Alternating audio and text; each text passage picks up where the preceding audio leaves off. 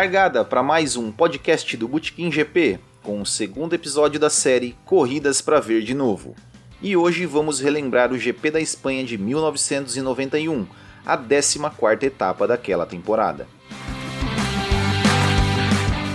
A corrida seria disputada pela primeira vez no circuito recém-construído da Catalunha, sede do GP espanhol até hoje, e a nova pista poderia entrar para a história por ser o local onde o líder do campeonato, Ayrton Senna, conquistaria o tricampeonato. Para isso, bastava uma vitória de Senna ou um segundo lugar, desde que Mansell não vencesse. Já para o leão inglês, que uma semana antes viu uma vitória certa escapar em Estoril por um erro de sua equipe nos boxes que o liberou para a pista antes de apertar a roda traseira direita, só a vitória interessava para continuar sonhando com o título. Antes de começarmos a falar da corrida, convido todos vocês a curtirem as redes sociais do Bootkin GP no Instagram e no Twitter no arroba GP, curtir nossa página em facebook.com.br GP e inscrever-se no nosso canal em youtube.com.br GP, além, é claro, de adicionar esse podcast entre seus favoritos. E se você quiser ajudar o Botequim a continuar com este trabalho, é só ir em www.botequimgp.com.br e comprar um de nossos produtos em nossa loja. Dá uma conferida lá. Tem quadros e camisetas que com certeza você vai querer ter.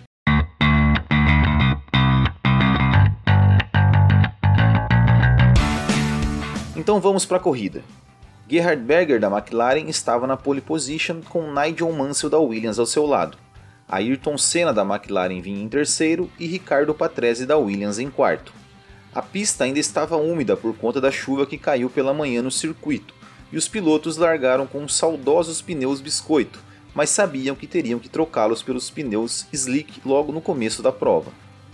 Na largada, Mansell tracionou mal e Senna aproveitou para assumir a segunda posição ainda na reta. Na primeira curva, ele chegou a colocar o carro de lado para passar seu companheiro Berger, mas pensou no campeonato e recolheu para que seu escudeiro disparasse na frente.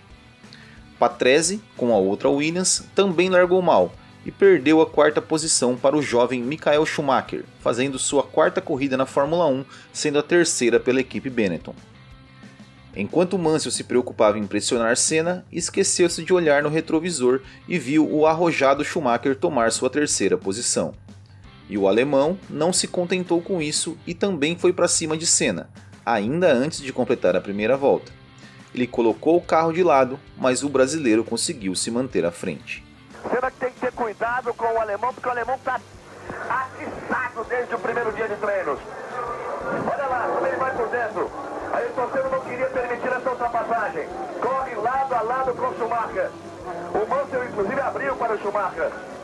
A pista ainda úmida, esse alemão mostra que é fera mesmo. Andou no seco e agora anda na pista molhada. Esse é fera. Ainda na segunda volta, Mansell conseguiu ultrapassar Schumacher e já começa a perseguição sobre Senna. Na terceira volta, o Leão faz sua primeira tentativa, mas comete um erro, o que permite que o brasileiro continue na frente. Até que na volta seguinte, Mansell entra na reta colado em Ayrton Senna, reta esta que na época era a mais longa de toda a Fórmula 1, com 1 km e 40 metros de extensão. O inglês sai do vácuo, coloca o carro de lado e o que vemos é uma das imagens mais icônicas da história da categoria. Os dois atravessam a reta a mais de 300 km por hora, lado a lado, um olhando para o outro em meio às faíscas que saíam por baixo de ambos os carros. Aí vem os dois, agora vai ser difícil, hein? Agora o Mansell vai. Eles vão dividir a curva, eles vão dividir a curva. Senna olha, olha de lado. Vai o Mansell, eles vão, roda com roda, roda com roda. Mansell para fazer a ultrapassagem. Tinha posição de dentro. Eles entram lado a lado. Senna balança e quase sai da pista.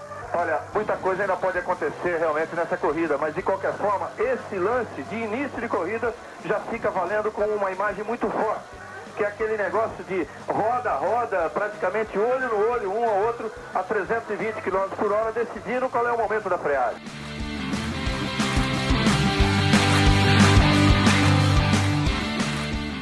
Após esse lance, a transmissão comenta sobre uma discussão entre Senna e Mansell no briefing dos pilotos pré-corrida, por causa de uma manobra de Mansell na largada do GP anterior em Portugal, quando ele jogou seu carro para cima de Senna. E vejam vocês, o brasileiro foi defendido por Jean-Marie Balestre e Alan Prost.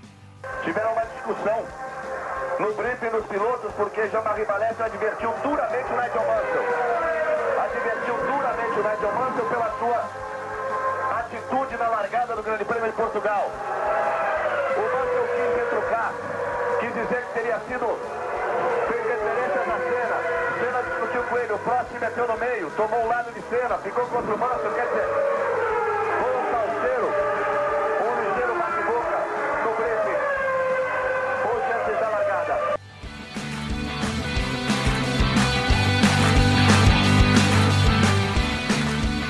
Na oitava volta, o líder Berger para para colocar pneus de pista seca. Na volta seguinte, Mansell e Senna também param. A McLaren trabalha melhor e Senna volta à frente, inclusive de seu companheiro Berger, e é o novo líder. Mansell volta em terceiro.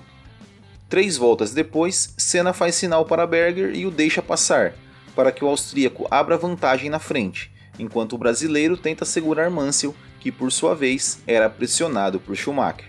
Só que na volta 12, Senna erra na entrada dos boxes, roda, sai da pista e cai para a sexta posição, jogando fora toda a estratégia de segurar Mansell para Berger vencer.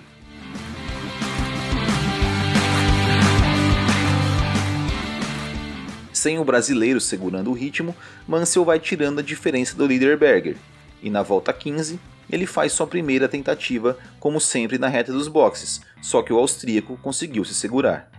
Até que na vigésima volta, o inglês atacou onde Berger não esperava e assumiu a liderança da corrida. Olha o Mansell, olha o com o Berger. Mansell e Berger.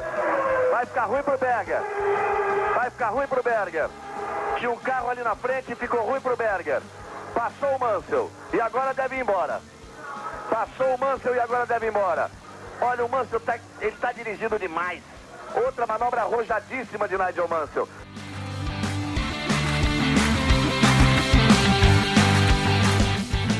Schumacher tentou se aproveitar da manobra de Mansell, que fez o carro de Berger balançar e quase sair da pista para tomar a segunda posição do austríaco, mas também errou, rodou e caiu para sexto. Na volta 33, Berger para para fazer sua segunda troca de pneus, mas o motor morre e seu carro é recolhido para a garagem. Fim de prova para ele.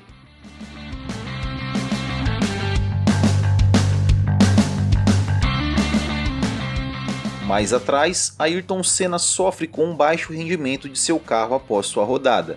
E apesar de ter herdado as posições de Piquet, que foi para os boxes, Schumacher, que rodou, e Berger, que quebrou, vê sua terceira posição ameaçada por Ricardo Patrese da Williams, que se aproxima rapidamente e faz a ultrapassagem sem dificuldade na volta 37. A preocupação de Senna agora passa a ser com o francês Jean Alesi da Ferrari, que a essa altura está a pouco mais de 10 segundos do brasileiro. Mas a diferença foi rapidamente descontada e a Lesi, também sem dificuldades, passa por Senna na volta 49 e praticamente encerra qualquer chance do campeonato ser decidido na Espanha. Nas últimas 17 voltas, nada se altera entre os líderes e Nigel Mansell vence de forma tranquila e ainda sonha com o título. Aí Mansell aponta na reta, vem para a vitória, lá vem o Leão! Nigel Mansell vence o Grande Prêmio da Espanha! Nigel Mansell vence o Grande Prêmio da Espanha depois de uma linda performance na corrida.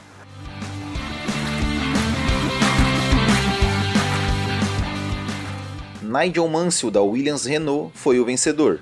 Alain Prost da Ferrari foi o segundo. Ricardo Patrese da Williams Renault o terceiro.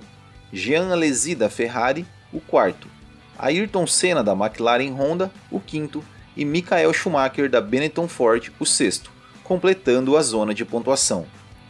Após o GP da Espanha, 14ª etapa da temporada e restando duas para o final, a classificação do campeonato tinha Ayrton Senna líder com 85 pontos, Nigel Mansell em segundo com 69, em terceiro Ricardo Patrese com 48 e empatados na quarta posição Alain Prost e Gerhard Berger com 31.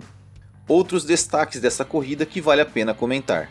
a corrida estilo professor de Alain Prost, que foi o primeiro piloto a arriscar colocar pneu de pista seca, ainda na terceira volta, quando estava em décimo e terminando a corrida em segundo.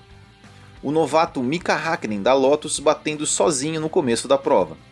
Atrapalhada da equipe Benetton que fez com que Piquet e Schumacher entrassem nos boxes na mesma volta, obrigando o brasileiro a passar reto e entrar novamente na volta seguinte e a batida de Alessandro Zanardi da Jordan, que fazia sua estreia na Fórmula 1, e Gianni Morbidelli da Minardi, quando brigavam pela oitava posição na última volta.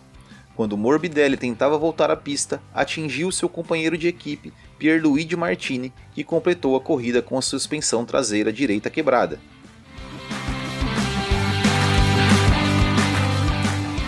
E assim, encerramos o segundo episódio da série Corridas para Ver de Novo.